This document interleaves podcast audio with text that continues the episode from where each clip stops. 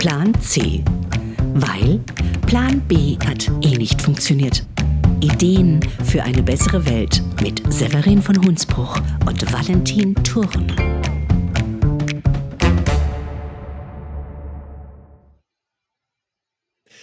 Guten Morgen, Valentin. Hallo, morgen.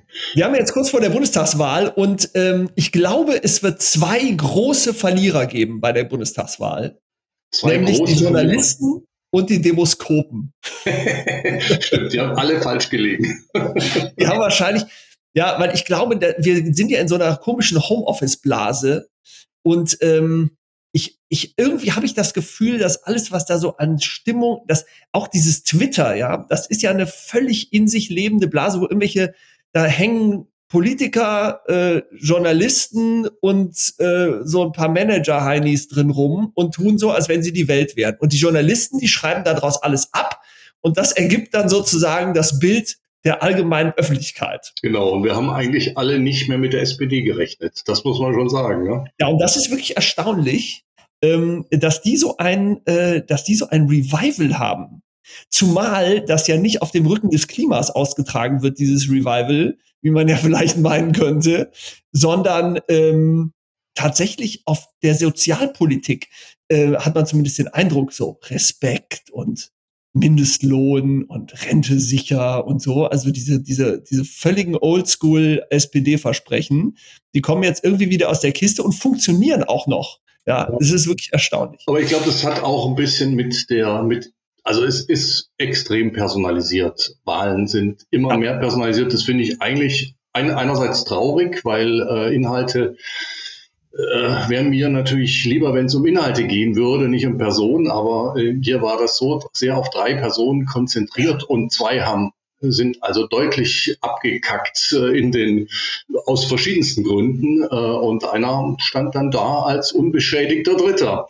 Aber ich, ich, ich vielleicht fragen wir das auch mal, wie, wie, wie, wie, wie er das sieht, ähm, einen äh, Kandidaten. Äh, aus Hast du einen Kanzlerkandidaten dabei nein, heute? Nein, also ich habe jetzt nicht Herrn Scholz äh, angeschleppt. Ich habe auch noch nicht mal einen Bundestagskandidaten, sondern einen, der im Landtag sitzt, den ich aber schon länger kenne und der äh, in, in Köln, glaube ich, auch nicht ganz unbekannt ist, aber äh, auch in NRW äh, schon sich äh, einen, einen, Namen gemacht hat. Jochen Ott, hast du schon von ihm gehört? Ja, natürlich. Man kennt auch seine SPD-Landtagsabgeordneten. Das ist gut. Äh, ich äh, ich hole den jetzt mal rein und dann können wir ihn mal löchern. Alles klar. Hallo, Herr Ott. Hallo, Herr Ott. Ja, schönen guten Tag zusammen. Freut mich ja, dass Sie die Landtagsabgeordneten kennen. Das ist ja sehr positiv. Ja, natürlich. Ist nicht normal. habe ich auswendig gelernt. nee, also ich habe ja äh, in meiner erweiterten Patchwork-Familie viele Orts, aber die sind nicht verwandt äh, und Verschwäger, die kommen nicht irgendwo weit aus dem Süden. Ähm, äh, ich, aber ich, ich kenne Jochen Ott eigentlich seit, seit dem äh, Oberbürgermeister-Wahlkampf äh, oder eigentlich schon vorher, aber also das war sozusagen der, der, der hat, den hat er zwar nicht gewonnen, Henriette Reker hat denn das Rennen gemacht, aber da haben wir uns intensiv um Ernährungspolitik gekümmert, dachte ich mir, okay, das ist jetzt nicht sein Steckenpferd, aber er ist äh, ein sehr vielseitiger Politiker. Herr Ort, tut das sehr weh, wenn man so eine Wahl verliert? Ja. Ja, ist man da auch so persönlich, ähm, nimmt einen das mit so ein bisschen? Schläft man dann schlecht? Nein, schlafen äh, kann ich eigentlich immer gut, außer ich habe Rückenschmerzen. Ähm, aber nein, das, das Problem war ja damals, ähm, ähm, dass, äh, ich will mal so sagen, es gibt ja ähm, schlechte und gute Verlierer und es gibt schlechte und gute Gewinner. Und da das damals ja keine parteipolitische Auseinandersetzung war, sondern alle gegen einen oder umgekehrt, ähm, war das natürlich, was die politische Kultur angeht, für Köln, glaube ich, ein ganz problematischer Wahlkampf, äh, der noch bis in die Gegenwart äh, quasi in den, in den Knochen steckt. Und äh, die persönlichen äh, Anfeindungen, die haben äh, schon sehr verletzt und da habe ich äh, sehr lange dran getragen, äh, bis hin zu der Verantwortung, äh, die mir zugeschoben wurde rund um das Attentat. Äh, das war schwierig und dann noch später ein Wahlsiegerbuch, äh, in dem dann nochmal auf den Unterlegenen ähm, draufgehauen wurde.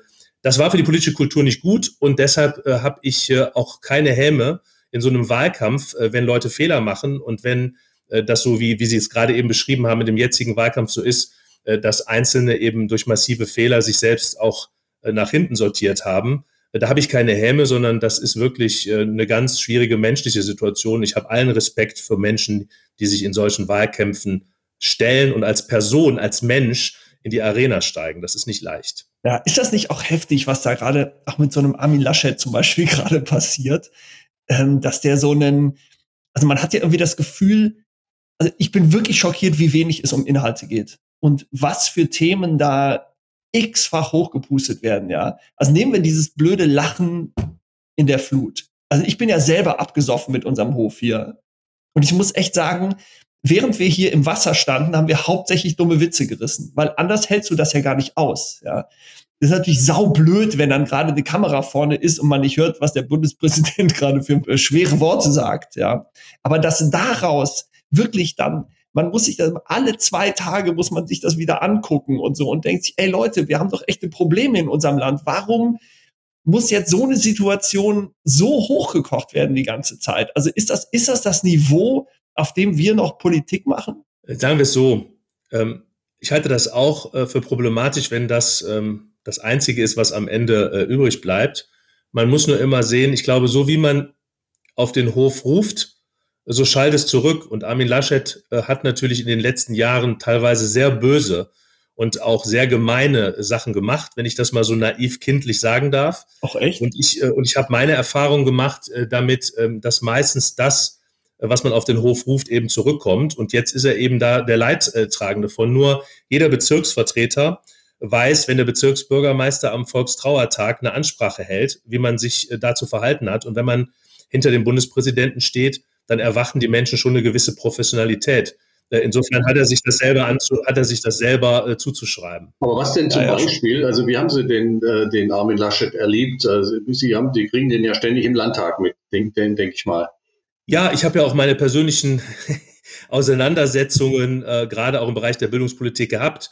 Ähm, und äh, ich habe halt schon den Eindruck, äh, dass er in vielen Themen eben nicht sattelfest ist sondern an der Oberfläche kratzt. Ähm, und ähm, das stört mich schon. Und ich glaube, ähm, weil Sie darüber am Anfang sprachen, ich glaube schon, dass die Substanz und die Kompetenz von Olaf Scholz, der SPD, in diesem Wahlkampf tatsächlich sehr stark genutzt haben, weil sehr deutlich geworden ist, äh, dass er bestimmte Dinge ähm, einfach weiß, dass er sie kann und die Leute haben an den Bundeskanzler eine bestimmte Erwartung. Die denken sich nämlich, der sitzt, äh, der sitzt neben Putin und der, der sitzt, äh, ähm, was weiß ich, irgendwann ähm, neben äh, dem nordkoreanischen oder den äh, Herrschern von Afghanistan. Äh, und dann denken die sich, ja, es wäre vielleicht schon gut, äh, wenn Deutschland da gut repräsentiert ist. Und meine persönliche Auffassung ist, dass diese Kompetenz, äh, die Olaf Scholz erworben hat, äh, ihm jetzt zugutekommt. Ich meine, es ist ja kein Geheimnis, dass ich Olaf Scholz schon immer als Vorbild gesehen habe, also weit bevor er zum Kanzlerkandidaten wurde, weil er halt in Hamburg ähm, mit der Schulpolitik, aber auch mit der Wohnungspolitik gezeigt hat, äh, wie man schwere äh, Probleme, ähm, die vorhanden sind, auch lösen kann administrativ. Und deshalb traue ich ihm das tatsächlich auch zu, auch wenn er kein Rheinländer ist und sozusagen, was die äh, Lockerheit sozusagen des, der freien Rede ja immer mit dem Vorurteil behaftet ist, dass er da nicht spontan genug ist. Aber ich finde, gerade in dieser Kampagne zeigt er sich unglaublich schlagfertig und ist viel fröhlicher und lustiger, als alle vorher gedacht haben. Also ich sehe schon, Sie werden wahrscheinlich SPD wählen. Ähm, Davon können Sie ausgehen. Was uns auch immer hier so ein bisschen wundert, den Valentin und mich, ähm, also wenn Sie viel über Ernährungspolitik gemacht haben, mich, uns wundert immer, wenn es um Thema Klimawandel geht, da steht zwar immer bei Scholz jetzt auch der Klimakanzler. Ich habe jetzt noch nicht so richtig gehört, was der vorhat in Sachen Klima, weil man sowieso das Gefühl hat, es hat eigentlich keiner irgendeinen Plan, also auch die Grünen nicht. Also wenn ich mir dann immer anhören muss, die wollen 100% Elektromobilität machen, dann denke ich, A, funktioniert doch nicht, B, wir wollen doch Exportland sein und in Indien eine Ladeinfrastruktur sind ziemlich unwahrscheinlich. Also wieso kann man nicht technologieoffener denken und dann immer mit Solar- und Windkraft? Ja, also wenn im also, Winter dann keine Sonne scheint und kein Wind weht, wo bitte soll dann all dieser Strom herkommen, den wir da brauchen? Also das, ich habe auch das Gefühl, läuft die Debatte auf einem Niveau ab, das ist echt beleidigend für die Intelligenz eines normalen Wählers. Ist zumindest das Gefühl, das ich da gerade habe. Ähm, und so Themen wie Landwirtschaft, Fischerei, also so Bereiche, in denen man wirklich was rocken könnte in Sachen CO2-Bindung, ja, das kommt in so einem Wahlkampf also in einem Triell, ich meine, es wird ja im Triell auch nicht über Europa oder Internationales gesprochen, sondern nur über Mindestlohnschwachsinn. Ähm, aber ähm, äh, warum kommt sowas nicht vor? Was ist Ihre These? Also zunächst mal ist Mindestlohn kein Schwachsinn, sondern zwingend nötig, aber das nur am Rande. Ja, das ist natürlich schon richtig. Sie haben trotzdem recht, dass andere Themen nicht gespielt worden sind. Ja. Und ich sage Ihnen ganz offen, ich hätte, ich würde mir wünschen, äh, wenn insbesondere die öffentlich-rechtlichen, ähm, also man muss ja jetzt feststellen, Pro7 hat deutlich bessere Moderation gehabt äh, als der öffentlich-rechtliche Rundfunk. Ja. So, und das ist deshalb, weil die meinten, sie müssen immer diese Boulevardnummern machen und dann ist man ganz gezwungen harter Journalist und muss da äh, nachhaken, anstatt dass man einfach die Kandidaten reden lässt über Inhalte. Ja. Und ich würde mir sehr wünschen, also was meine Politikfelder angeht, die sind jetzt, bitte ich um Entschuldigung, natürlich nicht in erster Linie Landwirtschaft, ähm, äh, als großstädtischer Abgeordneter sozusagen wäre es jetzt ver verfehlt, jetzt so zu tun, als ob ich da der Experte bin. Ähm, aber äh, für, für meine Politikfelder würde ich mir einfach wünschen, Mensch, Leute, hört doch zu, was ich zur Schule sage, hört zu, was CDU, FDP, Grüne sagen und dann guckt, was eure Themen sind. So habe ich meinen Sovi-Unterricht gemacht in der Schule als Lehrer früher. Und so glaube ich, geht das auch mit Meinungsbildung, äh, wenn man möchte, dass wir über Inhalte streiten. Und das ist auch eine Verantwortung der Medien, dafür zu sorgen, dass diese Inhalte gegenübergestellt werden. Und ich hatte den Eindruck, dass im Pro-7-Triell das ja durchaus gelungen ist. So, und wenn Sie jetzt fragen, eine Beleidigung, es heißt mal, eine Beleidigung ist, wenn in Köln ständig davon geredet wird, ja, wir müssen jetzt 100.000 Dächer mit Solarenergie füllen, ja, aber in der konkreten Umsetzung überhaupt keiner von der Stadt sich so darum kümmert, dass alle Häuser mit denkmalgeschützten, also alle denkmalgeschützten Häuser oder alle Häuser, wo die Dächer äh, die Solarenergie nicht tragen können, von der Stadt systematisch unterstützt wird und gesagt wird, nee, dann ist jetzt eben nicht der Denkmalschutz wichtiger, sondern das Solardach. Ja, oder man sagt eben, nee, wir haben eine andere Meinung, wir sind äh, eben für den Denkmalschutz und gegen das Solardach. Aber so zu tun, als ob man für was ist und sich dann wundert, dass es operativ nicht kommt, geht nicht. Am besten sind die Elektroladesäulen, ja. Wenn unsere Oberbürgermeisterin ähm, den großen Autoherstellern sagt, der Köln ist voll, wir können keine E-Säulen aufbauen, wenn Ford dringend darum bittet, ja, angesichts von 53.000 E-Autos im Monat, dass wir endlich eine Ladeinfrastruktur vernünftig bekommen, dann geht in Köln nichts voran. So, während die Grünen auf Bundesebene fordern, äh, man muss Elektrosäulen hinsetzen, passiert in Köln ja nichts, nix. Und das Kernproblem ist, das Einzige, was die Kölner hinkriegen, sind weiße Farben auf, auf der Straße malen für, für Radwege. Aber operativ, das, was sie wollen und wo ich bei ihnen bin, umzusetzen, also den Klimawandel möglich zu machen, das operativ in Führungsverantwortung umzusetzen. Das ist das Problem und da traue ich dem Scholz eine Menge zu, weil der schon mal gezeigt hat, wie man in einem Stadtstaat Dinge einfach umsetzt. Und ähm, das ist, glaube ich, unser größtes Problem. Der Klimaschutz äh, hilft uns nicht nur am Freitag zu demonstrieren, sondern montags muss umgesetzt werden und zwar hart umgesetzt werden mit Verwaltung, mit Administration, die auch bereit ist, diese Wege zu gehen. Da habe ich, da war ja die, die Erfahrung der letzten Jahre war ja oft, äh, es gibt Ratsbeschlüsse in der Stadt, die, die ganz toll sind, aber die äh, mit der Umsetzung hapert. Und da weiß ich gar nicht genau, äh, ob, ob man da jetzt auf die Verwaltung schimpfen soll oder ob das, äh, ob die Beschlüsse nicht so formuliert sind, dass sie gut umgesetzt werden können. Gehen wir nochmal zu einem Feld in dem wir uns damals äh, getroffen haben und das jetzt immer, das jetzt auch noch stärker aktuell ist. Also ist nicht sozusagen nicht reine Bildungspolitik, sondern das, was eine Kommune machen könnte äh, in Sachen äh, Kantinen, Schulkantinen. Also da äh, dafür zu sorgen, dass die, äh, dass die, dass die Kinder ordentliches, aber auch frisches Essen möglichst noch von Bauern aus der Region bekommen. Da gibt es tolle Beispiele. Ähm, die sind leider nicht äh, in Köln zu finden. Wir hören auch, da gibt es auch in der Verwaltung viele, die gerne bereit sind, aber wir sind noch weit weg von einer Situation, wo wir sagen können, die Kitas oder die Schulen werden, äh, das Küchenpersonal wäre noch nicht mal in der Lage dazu, die können ja gar nicht mehr frisch kochen, die können nur noch Tüten aufschneiden. Ähm, das, das, äh, das fängt ja schon damit an. Also da müsste man ganz ambitioniert rangehen. Ähm, und ich habe das Gefühl, es äh, mangelt da an Vorstellungen, wie man das auch umgesetzt kriegt, äh, in den staatlichen Schulen vor allem. Ja, Sie haben recht. Das große Problem von Köln, aber von weiten Teilen ähm, der Verwaltungen in Deutschland, ist immer die Umsetzungskompetenz.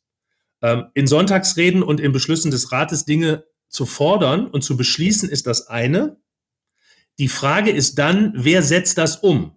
Und da die Dinge mittlerweile nicht mehr, also nehmen wir das Beispiel der Radwege nochmal, das ist in einem Dezernat. Im Verkehrsdezernat muss man sagen, ich mal die weiße Farbe auf.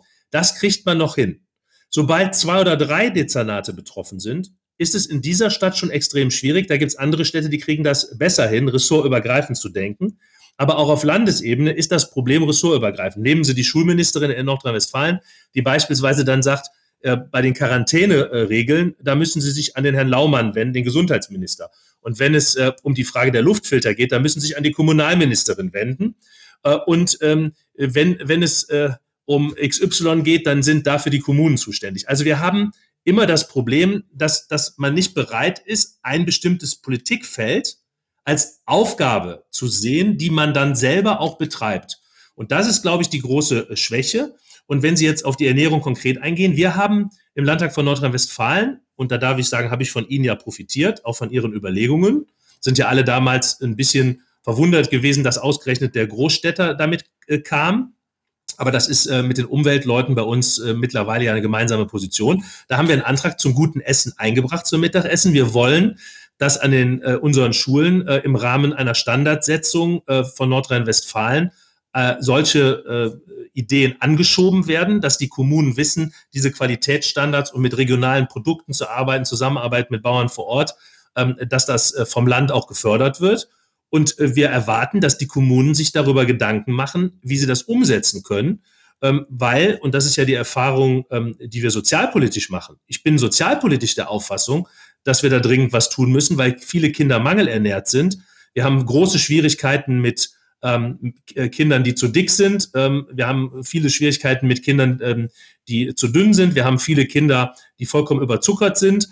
Und die Frage, wie man dann im Sinne einer guten Ernährungskunde gutes Mittagessen oder überhaupt gutes Essen in den Schulen implementiert, ähm, bis hin zu äh, der Frage, ob es nicht sinnvoll ist, Hauswirtschaft tatsächlich an allen Schulformen wieder äh, stärker nach vorne zu bringen. Das sind alles Themen, die wir in Düsseldorf angesprochen haben und wo ich mir wünschen würde, dass es vor Ort einfach mal Leute gibt, die sagen, wir machen das. Und wenn es nicht in allen Schulen geht, dann fängt man in Köln eben mit einem Stadtbezirk an. Brauchen wir so eine Art Umsetzungsdiktatur? also man, äh, ja, ich frage das gerade, weil man merkt das ja so, so ich meine, ich habe das hier auch selber erlebt. Ähm, sobald man irgendwie mit äh, Kommunen, staatlichen Organisationen und so weiter unterwegs ist, wird alles sehr sehr langsam und schwerfällig. Und weil, und wer da noch alles immer mit am Besprechungstisch sitzt, da glaubt man überhaupt nicht, wie viele Ämter es auch noch gibt, die auch noch vielleicht drei Sätze noch beitragen könnten.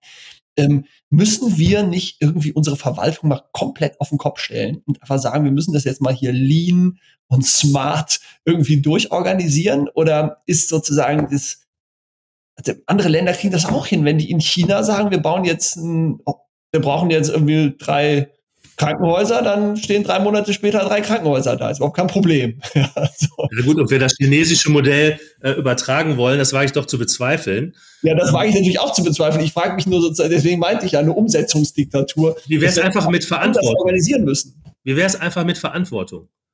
Ähm, wer in ein Staatsamt gewählt wird, als Oberbürgermeister oder Oberbürgermeisterin, oder wer als Minister gewählt wird in einem, äh, also oder vom, vom Regierungschef benannt, der aber vorher vom Parlament gewählt worden ist. Da kann man doch erwarten, dass der seine Verantwortung gerecht wird. Also das ist vielleicht altmodisch, aber ich gehe davon aus, dass man nicht Oberbürgermeister wird, um anschließend immer zu sagen, die anderen tragen Verantwortung. Und wenn man Schulminister ist, dann ist man für Schule zuständig. Egal, ob ein anderer Minister auch noch für was zuständig ist, sondern dann ist das ein eigener Anspruch. Und ich muss Ihnen ehrlich sagen, ähm, das, was Sie gerade ansprechen, habe ich gerade gestern auf einer äh, Kundgebung, wo Olaf Scholz in, in Bickendorf gewesen ist, äh, da noch mit älteren Menschen, die da dabei waren, Gästen äh, nachher noch lange diskutiert. Ähm, ein Hauptangriff der, der politischen Rechten in der Geschichte Deutschlands war immer, die Demokratie ist zu langsam, zu schwerfällig. der Edelweißpirat John Jülich hat in seinem Buch über die Edelweißpiraten geschrieben, dass der Nazi-Lehrer in den 30er Jahren ähm, also während äh, der Hitler-Diktatur in der Schule den Unterschied zwischen Demokratie und Faschismus erklärt hat, indem er gesagt hat, wenn die Demokratie eine Brücke bauen will, eine Autobahnbrücke, dann diskutiert sie die tot. Und wenn der Führer sagt, wir bauen eine Brücke, dann wird die gebaut. Damit hat dieser Nazi-Lehrer den Edelweißpiraten, also dieser Generation, erklärt, was der Unterschied ist. So, deshalb ist das ganz wichtig, was Sie sagen, damit eben nicht in der Bevölkerung der Eindruck entsteht, dass man irgendwie quere Diktaturen braucht. Ich bin überzeugter Demokrat und ich halte es auch für richtig, äh, dass Leute abgewählt werden können, dass Verantwortung übernommen wird und wenn was schief läuft, man auch diese Verantwortung dann wahrnimmt und sagt, dann bin ich raus. Aber damit eine Demokratie funktioniert, braucht es Menschen, die ihre Rollen ausfüllen. Und mich ärgert, wenn Leute sich in Ämter wählen lassen, aber dann nicht bereit sind, die Verantwortung zu übernehmen. Und unsere äh, Stadt Köln leidet besonders darüber, weil das Defizit zwischen Ratsbeschlüssen und Umsetzung, das hat Herr von Thurn ja gerade angesprochen, das führt doch auch zur Politikverdrossenheit der Politiker selber. Nehmen Sie den Bezirksbürgermeister von Kalk AD, Marco Pagano, der vollkommen entnervt als junger Mann aus der Politik rausgegangen ist, unter anderem, weil er sagt, wir beschließen hier in der Bezirksvertretung, ich muss mich bei den Vereinen rechtfertigen und dann sagt die Verwaltung einfach, ist mir doch egal, wer hier Bezirksbürgermeister ist, interessiert mich überhaupt nicht, da kümmere ich mich nicht drum. Das heißt, das ist ganz gefährlich für das politische System, sowohl für die Wählerinnen und Wähler, aber auch für die, die Politik machen. Und ich hoffe, dass die vielen jungen neuen Leute im Kölner Stadtrat nicht in zwei Jahren alle vollkommen desillusioniert sind. Da sind ja Grüne reingekommen, die gar nicht hätten gedacht, dass sie in Rat kommen. Jetzt sind die Grünen stärkste Fraktion, sind 30 Prozent. Kann ich nur sagen, Freunde des Frohsinns, regiert. Regiert. Ihr habt 30 Prozent, ihr habt Verantwortung. Regiert diese Stadt. Und dann müssen wir 2025 gucken, was draus geworden ist. Aber ihr seid. sind Politiker nicht automatisch gute Führungskräfte. Ja, das stimmt. Aber dass jede Gesellschaft kriegt die Politiker, die es wünscht. Ähm, das ist eine Demokratie so und ich glaube, dass Angela Merkel, ähm, äh, ich glaube, da sage ich ja jetzt nichts Überraschendes, aber der Regierungsstil von Angela Merkel äh, war in dieser Zeit, ich sage mal, nach dem Basta-Kanzler haben vielleicht alle gedacht, jetzt müssen wir moderieren und zusammenhalten, aber die Leute merken ja jetzt, dass das auch an Grenzen stößt. Und die Menschen wünschen sich auch Verantwortungsübernahme und die wünschen sich auch, dass man jetzt mal wieder eine gewisse Richtung vorgibt. Und äh, ich glaube, ähm, dass das für unsere Demokratie sehr wichtig ist. Und bei den Themen, die, Sie, die Ihnen am Herzen liegen, ob es nun der Klimawandel ist äh, oder ob es eine gute Ernährung ist, da ist es aus meiner Sicht wichtig, dass man mit einem Plan, mit einem klaren Plan in solche Runden geht, von denen sie eben gesprochen hat und sagt, das möchte ich erreichen. Dann kann man trotzdem sagen, wenn ein Experte sagt, das ist Quatsch, da muss man als Politiker auch den Mut haben zu sagen, okay, ich habe einen Fehler gemacht, das ist blöd, das geht nicht. So. Aber du musst doch eine eigene Vorstellung haben von dem, was du durchsetzen willst. Und mir sind so viele Leute unterwegs, die einfach so, oh, moderieren wir mal aus und gucken wir mal. Und äh, das reicht nicht in der Demokratie. Es braucht Leute, die was wollen. Das ist sicher alles richtig und äh, trotzdem äh, habe ich so das Gefühl, diese, also äh, es gibt ja Leute, die sagen, die, die Alliierten haben den Föderalismus erfunden, um uns, um Deutschland zu schwächen. Also die, dieses äh, Kompetenzwirrwarr, man merkt es ja jetzt bei Corona. Also ich äh, mache gerade Kinotour, mein Kinofilm soll nächste Woche rauskommen. Im einen Bundesland dürfen sie die Kinos voll besetzen, im anderen müssen sie noch Abstand halten und also es ist ein Durcheinander. Man, man, wenn man so an der Landesgrenze ist, kommt man schon mal ein bisschen ins äh, Zweifeln. Und die große Aufgabe, die jetzt vor uns steht, der Klimawandel, äh, droht eigentlich an, am Kompetenzwirrwarr zu scheitern. Also klar, es gibt ja dann, dann auch so Aussagen von Kanzler, Kanzlerinnenkandidaten, die sagen, wir brauchen ein eigenes Ministerium dafür oder machen das zur Chefinnen-Sache, wie sie immer sagt. Also muss man hier nicht irgendwie äh, angesichts der Größe der Aufgabe ähm, über, über Kompetenzentzerrungen äh, nachdenken?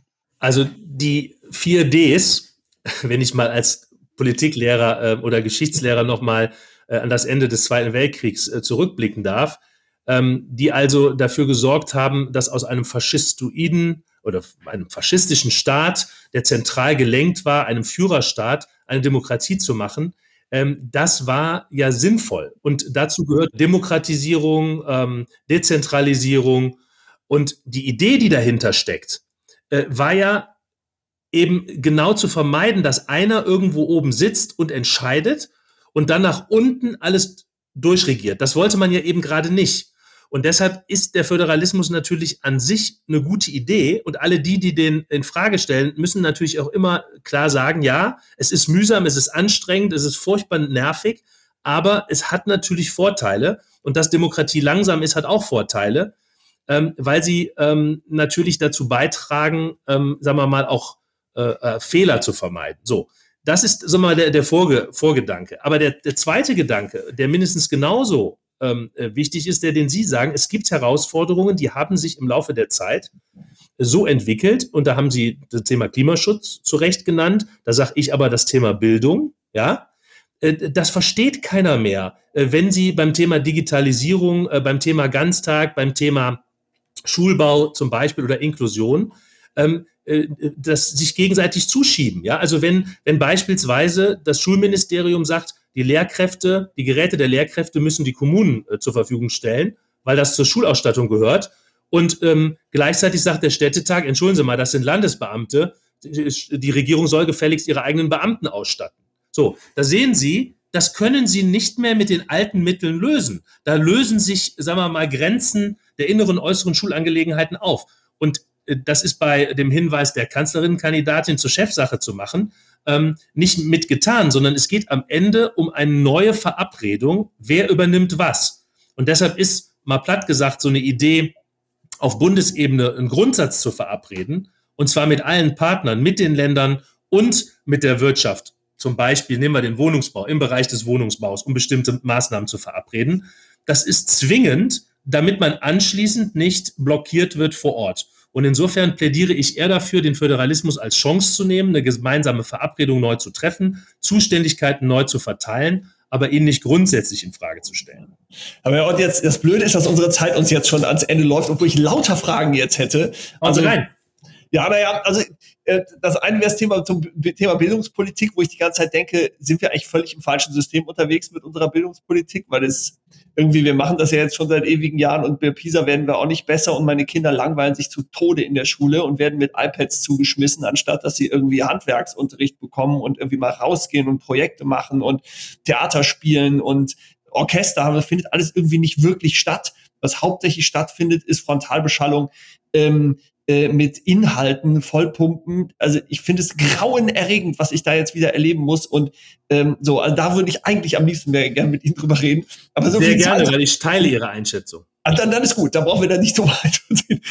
Das andere, ich musste noch meine Bemerkung vom Mindestlohnschwachsinn von vorhin. Ähm, äh, da wollte ich noch kurz erklären, und das würde, würde mich mal kurz interessieren, weil wir so kurz vor der Wahl sind, dass irgendwie so ein Thema ist. Also wir haben hier einen kleinen landwirtschaftlichen Betrieb und wir haben ein kleines Bio-Café auf dem Land. Wir arbeiten hier hauptsächlich mit studentischen Aushilfen und mit Erntehelfern aus Rumänien. Ja. Wenn ich denen jetzt schlagartig 12 Euro Mindestlohn zahlen muss, dann ist mein Café pleite und mein landwirtschaftlicher Betrieb auch. Also der kleine Unternehmer, der so gerade auf Kante genäht ist Wissen Sie, wie viel Zucchinis ich, ich baue ja gar keine Zucchinis an, aber wie viel Zucchinis ich mehr ernten müsste, wenn ich welche anbauen würde, um von fünf Erntehelfern die Steigerung des Mindestlohns von 9,60 Euro auf 12 Euro. Und schon damals, als wir von 5 Euro auf 9 Euro gerutscht sind, war das für viele kleine landwirtschaftliche Betriebe, war das das aus. Und wir beschweren uns immer, dass wir das Land entvölkern und nur noch riesige landwirtschaftliche Flächen haben und nur noch Wachse oder Weiche das Prinzip ist in der Landwirtschaft, ja. Aber an der Stelle guckt man dann, habe ich das Gefühl irgendwie nicht hin. Das ist für mich auch, also dann, und so, und dann denke ich so, hey, dafür hat man sich doch mal diese Kommission ausgedacht und gesagt, okay, da haben wir die Tarifpartner drin, da haben wir die einzelnen Branchen drin und dann überlegt man gemeinsam und guckt, was ist der vernünftigste Mindestlohn, der jetzt gerade sozusagen wirtschaftlich funktioniert. Dann kommt ein Kanzlerkandidat und sagt, 12 Euro kriegt ihr in Zukunft. Und da habe ich das Gefühl, hey, der kauft sich das Kanzleramt. Der kauft sich die Wähler, indem er ihnen Geld verspricht, anstatt es so zu machen, wie es verabredet war, nämlich hinzugehen und zu sagen, man macht das mit allen Parteien, weil auch die ganz kleinen Betriebe, die müssen ja auch irgendwie überleben. Und da ich das vom eigenen Erleben gerade kenne, ja, ähm, habe ich da so etwas ähm, äh, überspitzt reagiert gerade. Ja, verstehe ich. Nur ich muss Ihnen ehrlich sagen, ähm, wir haben eine Situation, in der viele Menschen äh, so wenig verdienen in unserem Land, dass sie davon nicht über die Runden kommen. Und äh, ich sage mal, wenn das Geschäftsmodell tatsächlich auf Dauer äh, darauf ausgelegt ist, dass mit niedrigen Löhnen das nur am Leben gehalten werden kann, dann ist das ein großes Problem, weil die Menschen, die jetzt im Mindestlohn, insbesondere die wir vor Augen haben, sind ja diejenigen, die dann bis in die Rente hinein auf staatliche Transfers angewiesen sind, weil sie nicht in der Lage sind, ihren Lebensunterhalt selbst zu gewinnen. Und dass man dann sagt, das geht so nicht, äh, das, äh, glaube ich, muss man akzeptieren, weil wenn Sie sagen, äh, wir müssen die Landwirtschaft unterstützen und fördern, da bin ich ja sofort bei Ihnen. Ich glaube auch, dass es wichtig ist, eine Hofstruktur zu unterstützen. Aber dann kann ja nicht der Weg sein, die Landwirtschaft dadurch zu unterstützen, dass man Menschen mit Löhnen beschäftigt, mit denen die nicht überleben können. Und wir haben in, wir haben vor 20 Jahren, als der Mindestlohn eingeführt wurde, haben die Gewerkschaften sich gegen den Mindestlohn gewendet. Damals, ja, das war ja schon äh, in der Schröder-Regierung eine, Diskussion, haben wir gesagt, nein, wir wollen das nicht, wir kriegen das tariflich hin. Und Jahre später haben die Gewerkschaften gesagt, nee, das geht eben nicht, wir brauchen die Unterstützung. Und dass heute in den USA, äh, ich glaube, über 15 Dollar und bei uns über 12 Euro diskutiert wird, das sind ja äh, Entwicklungen der letzten Jahre. Und Olaf Scholz hat, glaube ich, zum ersten Mal vor vier Jahren davon gesprochen, dass wir auf 12 Euro gehen müssen. Das ist ja jetzt keine Überraschung, die nur in diesem Wahlkampf gekommen ist. Nein, ich halte das übrigens auch für richtig. Man muss es halt nur so machen, dass man nicht dabei versehentlich die kleinen Betriebe kaputt schlägt. Auf die kleinen Cafés auf den Dörfern, die, die, die kleinen landwirtschaftlichen Betriebe draußen, ja. Und die Leute wollen ja nicht mehr ausgeben für Essen. Ne? Und dann sind wir in einem europäischen Binnenmarkt. Das ist auch nicht so ganz einfach. Und ein rumänischer Erntehelfer hat zu Hause einfach eine ganz andere Kaufkraft mit 12 Euro als, ähm, als hier. So, das heißt, und an der Stelle ist mir die Debatte irgendwie zu schmal. Und ich habe noch mal eine Frage aus einer anderen Richtung. Äh, also vielleicht auch noch mal so ein, so ein Schlusspunkt. Äh, Wohnungspolitik äh, ist ja auch eines Ihrer Steckenpferde. Ähm, also ich frage mich immer, ist die Debatte, geht die eigentlich in die richtige Richtung? Brauchen wir äh, wirklich mehr Wohnungen? Äh, es werden ja, es gibt ja, vielleicht werden die falschen gebaut. Vielleicht sind die, die jetzt gebaut werden, eigentlich in den Städten äh, eher ja, zu teuer für die Mehrheit der Menschen. Und äh, was in Berlin jetzt aktuell mit parallel zur Bundestagswahl entschieden wird, bin ich auch gespannt. Enteignet die Deutsche Wohnen, also einen großen Wohnungsbaukonzern. Äh, wie stehen Sie dazu? Hilft uns die Enteignung dabei? Ähm, das, was jetzt zum Beispiel in Wien klappt, das ja wunderbar. In Wien stelle ich fest, boah, das ist der Hammer. Mein Sohn studiert gerade da. Äh, die Mieten sind sehr moderat äh, in, in einer Großstadt, in der es auch Druck gibt. Aber da hat eben die öffentliche Hand es geschafft, noch die in, in großen Teil, der Drittel oder die Hälfte der Wohnungen besitzt sich noch, äh, befindet sich noch im öffentlichen Besitz. Das haben wir ja, wir haben unser Tafel selber schon lange verscherbelt. Berlin natürlich auch hilft das jetzt, wenn jetzt, wenn wir jetzt, wenn die Kommunen das wieder zurückkaufen? Also enteignen heißt ja in dem Fall auch entschädigen, wird also durchaus teuer, wenn der Berliner Wähler sich dafür entscheidet. Ist das eine gute, eine gute Abstimmung, die da jetzt läuft? Nein, ich halte davon gar nichts. Ähm, und zwar, äh, weil, wenn man das jetzt auf äh, Nordrhein-Westfalen bezieht, die LEG, ja, wurde von CDU und FDP verkauft für 600 oder 700 Millionen. Und wenn der wenn man die jetzt enteignen würde, man muss die entschädigen, dann sind die jetzt vielleicht sieben Milliarden oder acht Milliarden wert. Dann geben wir ein Schweinegeld des Steuerzahlers aus und haben dann vor allen Dingen die nicht sanierten Bestände auch ja dann, die dann, wo du dann noch Geld reinstecken musst und musst noch mehr Milliarden reinstecken. Das heißt, das äh, ist überhaupt der falsche Weg. Wenn, muss man mit dem Wohnungsaufsichtsgesetz und mit einer deutlichen Ansprache an diese Wohnungsunternehmen wie Vonovia und LEG sagen, pass mal auf, Freunde, ihr kümmert euch jetzt um die Bestände und ihr sorgt jetzt dafür, dass die in guten Zustand kommen. Und ich muss sagen, ich habe in meinem Wahlkreis in der Glashüttensiedlung in Ports die äh, LEG äh, sitzen und da ist es gelungen, im Mieterdialog auch mit der LEG dafür zu werben, dass sie die Bestände sanieren. Es war ein äh, mühsamer Prozess, aber das geht.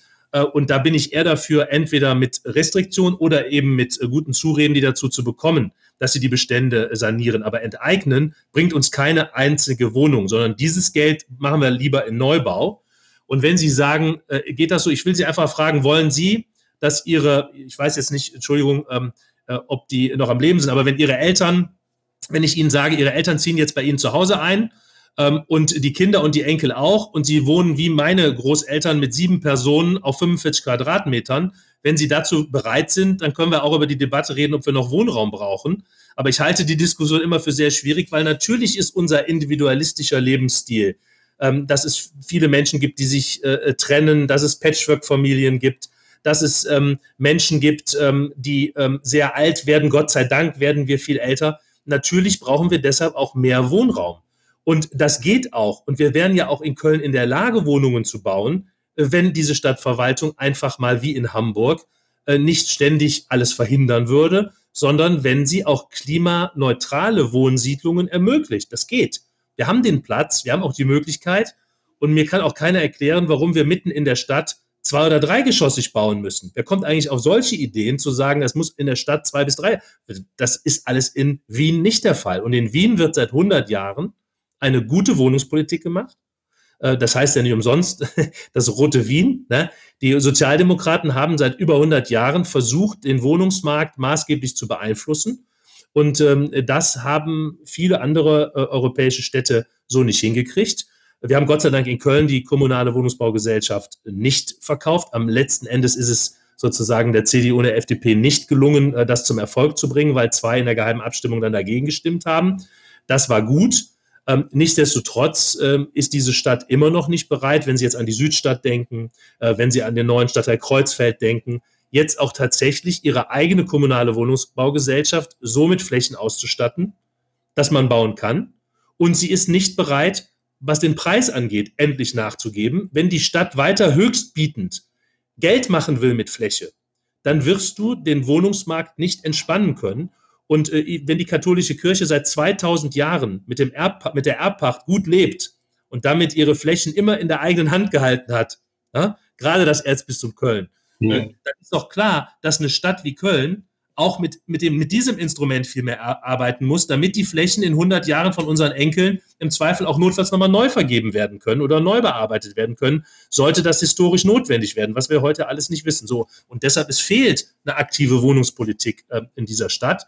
Und das Schlimmste ist, Wohnungspolitik gegen Klimaschutz auszuspielen, genauso schlimm wie es ist, Klimaschutz gegen Bildung auszuspielen, sondern das muss zusammengedacht werden. Und da glaube ich, braucht es Menschen, die versöhnen können. Kapital und Arbeit und Umwelt und Arbeit oder Umwelt und Kapital, um das mal äh, dann zusammenzubringen. Und das, die, diese Kraft, glaube ich, da ist die Sozialdemokratie geübt, das kann sie. Und sie ist eben nicht extremistisch, was ihnen ja manchmal vorgeworfen wurde, sondern sie ist eine Kraft der Versöhnung und der Mitte. Und das brauchen wir jetzt, damit Klimaschutz ähm, und die soziale Frage zusammenbleiben. Na, das ist ja mal ein Plädoyer ähm, für die Sozialdemokratie. Ja. Wie schön. Ja, die äh, auferstanden aus Ruinen, ähm, möchte man sagen. Ja, wirklich erstaunlich. Herr Ott, vielen, vielen Dank, äh, ja, dass Sie sich genommen haben. Ja, und ähm, ja, wir sind maximal gespannt, äh, ob und was jetzt da am Sonntag passiert ähm, und ob wir uns alle noch eine völlige Überraschung kriegen, dass plötzlich die Grünen am meisten Stimmen bekommen oder irgendwas völlig Überraschendes passiert. Möglich ist das und man muss die Demut äh, vor dem äh, Wähler immer haben. Ähm, ich habe da äh, genug ja auch selber schon erlebt, aber entscheidend ist am Ende, ähm, dass, dass wir gemerkt haben, äh, es geht nicht immer alles so, so platt. Ne? Vor drei Monaten, es war ja ganz klar, dass es eine schwarz-grüne Regierung gibt und dass das alles reicht und es ist alles gelaufen und die SPD ist äh, bei 15 Prozent. Ja. Und da sieht man, dass man den Respekt vor dem Wähler äh, eben bis zum Schluss auch haben muss. Und die Menschen haben ein feines Gespür dafür, wen sie in welche Ämter schicken wollen. Ob wir damit immer dann äh, alle Journalisten äh, so glücklich machen oder nicht, ist eine andere Frage. Aber die Themen, die wir heute besprochen haben, egal wer regiert, mehr Mut und mehr Verantwortungsübernahme wird immer wichtiger, weil sonst braucht man keine Politiker. Also Max Weber hat gesagt, ein guter Berufspolitiker, ja, der hat die Aufgabe, äh, sich mit seiner Überzeugung in die Arena zu stellen und Zweifel auch gegen diejenigen, die ihn gewählt haben, aber zu sagen, ich stehe für eine Haltung. So. Und wenn wir immer mehr Politiker ausmändeln, die immer nur das machen, was bei Twitter oder Mainstream-mäßig angedacht ist, dann wird das nicht zum Guten für unser Land und für unsere Gemeinschaft sein, sondern wir brauchen Menschen mit Haltung und äh, darauf sollten die Wähler in Zukunft, würde ich mir wünschen, noch mehr achten. Ja, alles klar. Das vielen ich, Dank. Ja. Und ich bin mal auch sehr gespannt, äh, was Super. am Sonntag. Wir, wir starren alle auf die Bildschirme am Sonntag. Wird wahrscheinlich alles bis Montag dauern. so kann passieren, ja. Und dann die, die Koalitionsverhandlungen bis Weihnachten wahrscheinlich. Genau. Das, das weiß ich nicht, ob es so lange dauert, aber es ist nicht äh, sozusagen, ist nicht unwahrscheinlich, dass, dass es eine ganze äh, Zeit dauert ähm, und dass natürlich äh, eventuell der Bundestag auch viel zu groß wird. Ähm, das ist auch ein Problem und äh, deshalb ist ja das, das bayerische Ergebnis bei den Erststimmen äh, wird ja die Größe des Bundestages bestimmen. Insofern hoffe ich, dass viele in Bayern ähm, vor dem Hintergrund nochmal überdenken, ob CSU die beste Wahl ist. Dann spart man viel Geld, wenn man anders wählt. Ja, ist doch schön, ne? so als, als Politiker immer noch so ein, nochmal schnell eine politische Botschaft rausgehauen auf dem letzten Meter. Alles klar. Machen Sie es gut. Alles Gute, vielen Dank. Bis dann. Tschüss. Also wenn der Plan C irgendwann mal Wirklichkeit werden soll, dann braucht er Verbreitung und Reichweite. Ihr könnt diesen Podcast auf allen gängigen Kanälen abonnieren, wie Spotify, Apple Music oder Google. Oder besucht unsere Homepage Plan C Podcast. Plan-c-podcast.de. Da findet ihr alle neuen Folgen.